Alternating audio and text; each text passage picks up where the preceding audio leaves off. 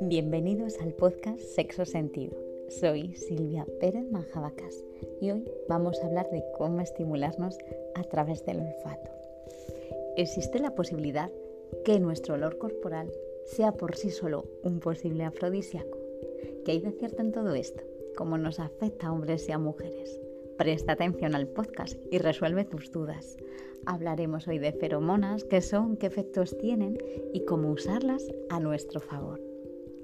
Cada vez más cosméticos incluyen las llamadas feromonas y existe un poco de confusión respecto a qué son realmente.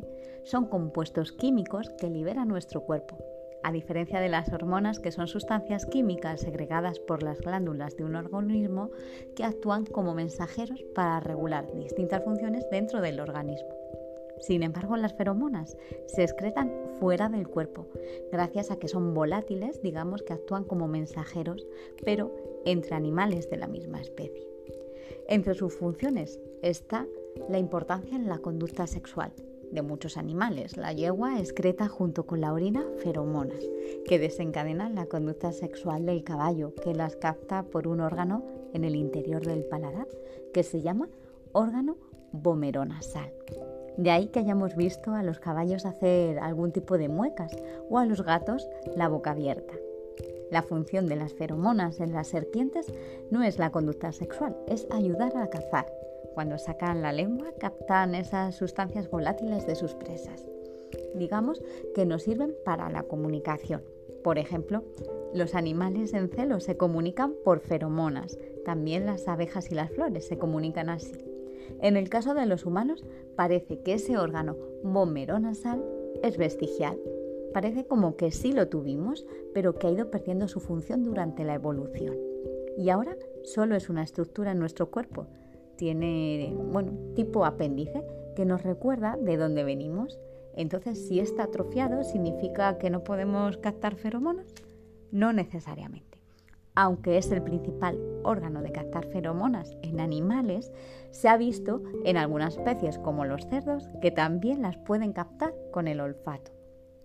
En 1971 se inició la búsqueda de las feromonas, un hecho que lleva a preguntarnos sobre la existencia de ellas en los seres humanos. Es que, al igual que la música, los olores también pueden influir en nuestro estado de ánimo. Se han hecho varios estudios para saber si somos capaces de distinguir el género de una persona solo con el olor corporal, por el supuesto de que hombres y mujeres tienen diferentes feromonas. Pues parece ser que no somos capaces y que simplemente atribuimos los olores más fuertes a los hombres y los más débiles a las mujeres. Otro hecho llamativo que nos lleva a preguntarnos sobre la existencia de feromonas es la sincronización del ciclo menstrual de las mujeres.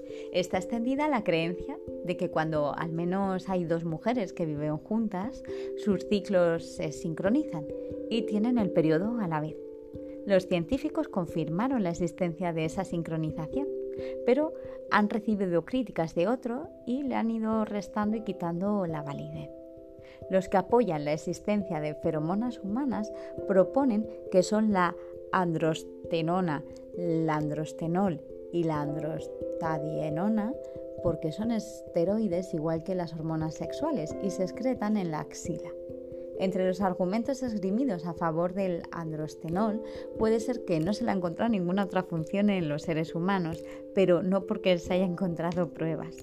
Más de 50 años después de iniciar las investigaciones, aún no se han encontrado pruebas de la existencia. La idea de que nuestro cuerpo envía eh, a través de nuestra piel, de nuestras glándulas sudoríparas, unas señales químicas, las feromonas, capaces de atraer sexualmente a otras personas, es algo que forma parte de la cultura popular. La publicidad de la industria del perfume no hace más que reforzar esa hipótesis. El perfume se ha convertido en una pócima mágica de feromonas. Internet hay miles de frascos con supuestos cócteles de feromonas de todo tipo que además de aumentar tu atractivo sexual, te quitan la timidez, como lo oyes. En la cultura popular encontramos la primera fiesta de feromonas que tuvo lugar en Nueva York, en un evento como consecuencia de una pregunta. ¿Por qué nos sentimos atraídos por el olor de ciertos hombres y no de otros? O nos pasaba solo a nosotras. Pues estas mujeres pusieron en práctica esta fiesta. El mundo les respondió a esta ocurrencia, ya que 40 personas que participaron se les pidió que durante tres noches seguidas durmiesen con la misma camiseta y después debían depositarla dentro de una bolsa de plástico con cierre y entregarlas al día siguiente del evento. En ese momento se asignaba a cada bolsa el mismo número que se le daba al dueño y se usaron posit rosas para mujeres y azules para hombres, con el fin de diferenciar el género. La fiesta consistía en ir oliendo bolsas, menudo fiestón, y por supuesto apuntar el número de la bolsa cuyo olor te resultara más atractivo.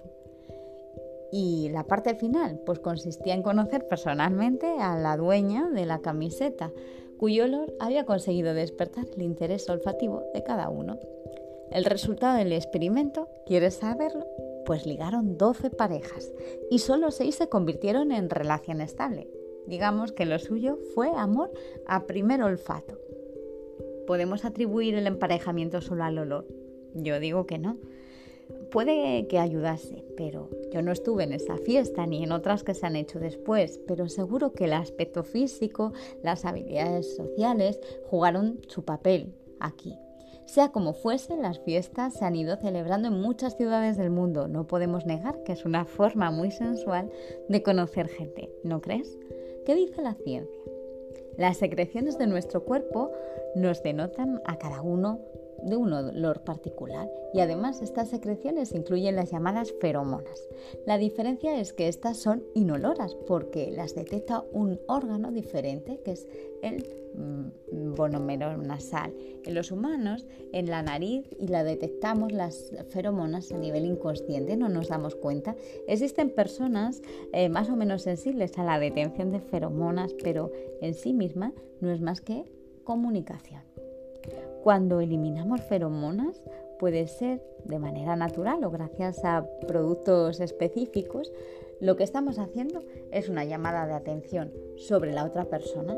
Las situaciones sociales de los humanos son mucho más complejas que la de los animales, por eso es posible que los efectos de las feromonas varíen y no sean tan directos como en el mundo animal. Además, podemos diferenciar dos tipos de productos de feromonas, los que son unisex, que son una llamada de atención general, por ejemplo, útiles para reuniones de trabajo, otro tipo de reuniones sociales. Y luego están otro tipo específicamente con feromonas de mujer o hombre, y estos son ideales para, para ligar. Por supuesto, no por el hecho de salir untado de feromonas, la persona que te gusta va a caer rendida a tus pies pero es probable que llame su atención. Cuando nos duchamos, eliminamos nuestras secreciones, eliminamos nuestras impurezas, nuestro olor y también las feromonas. Por eso es muy normal encontrar productos para después de la ducha. Normalmente vienen en formato líquido, colonias, aceites corporales, leche hidratante, cantidad de productos con un montón de olores que harán que la sensación de percibir esas feromonas sea mucho más agradable. Pero no olvides que cuando funciona no es cuestión de magia, sino química. Porque no son imanes sexuales que por arte de magia aquella persona que te huela va a caer y se va a sentir poderosamente atraída por ti. Además, puedes pensarte con el perfume y causar el efecto contrario. No puedes echártelo como el del anuncio, así, como un chorro por encima, imitándolo. Ten en cuenta además que no todos los perfumes sientan bien. Cada uno tenemos un tipo de piel, un pH, unas bacterias, el tipo de sudor y puede que te siente bien los cítricos y no los amaderados o al revés. Y si no le das a tu piel la fragancia adecuada, no tendrás los resultados que esperas. Por más que se empeñe en la publicidad de una marca, es que no puede prometer a todos lo que anuncia. Basta con echarte unas gotas detrás de las orejas y en la base lateral del cuello y en el ombligo. En estos puntos se irá repartiendo la fragancia con el tiempo, por el efecto de los latidos del corazón. Seguro que, al igual que yo, te has sentido atraído por el olor corporal de alguien, pero seguro que no te hizo abalanzarte sobre ella o sobre él y que te arrancases la ropa que es lo que les ocurre en, sobre todo a los machos de otras especies, sino que seguramente lo que experimentaste fue un olor de sensualidad que te hacía querer estar cerca de esa persona. Y cuanto más cerca, mejor te sentías, ¿no? Es un hecho que determinados olores tienen la capacidad de invadirnos por completo, de conectar poderosamente con nuestro cuerpo más emocional, el cerebro. ¿Esto ocurre por igual a hombres y a mujeres? La respuesta yo creo que la sabes, no.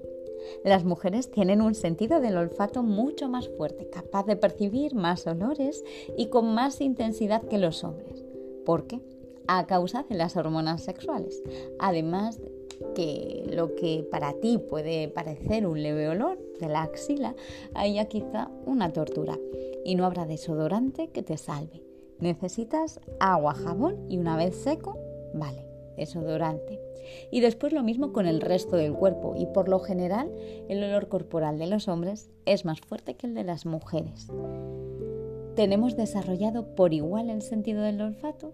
Seguro que te ha quedado clara la respuesta. No.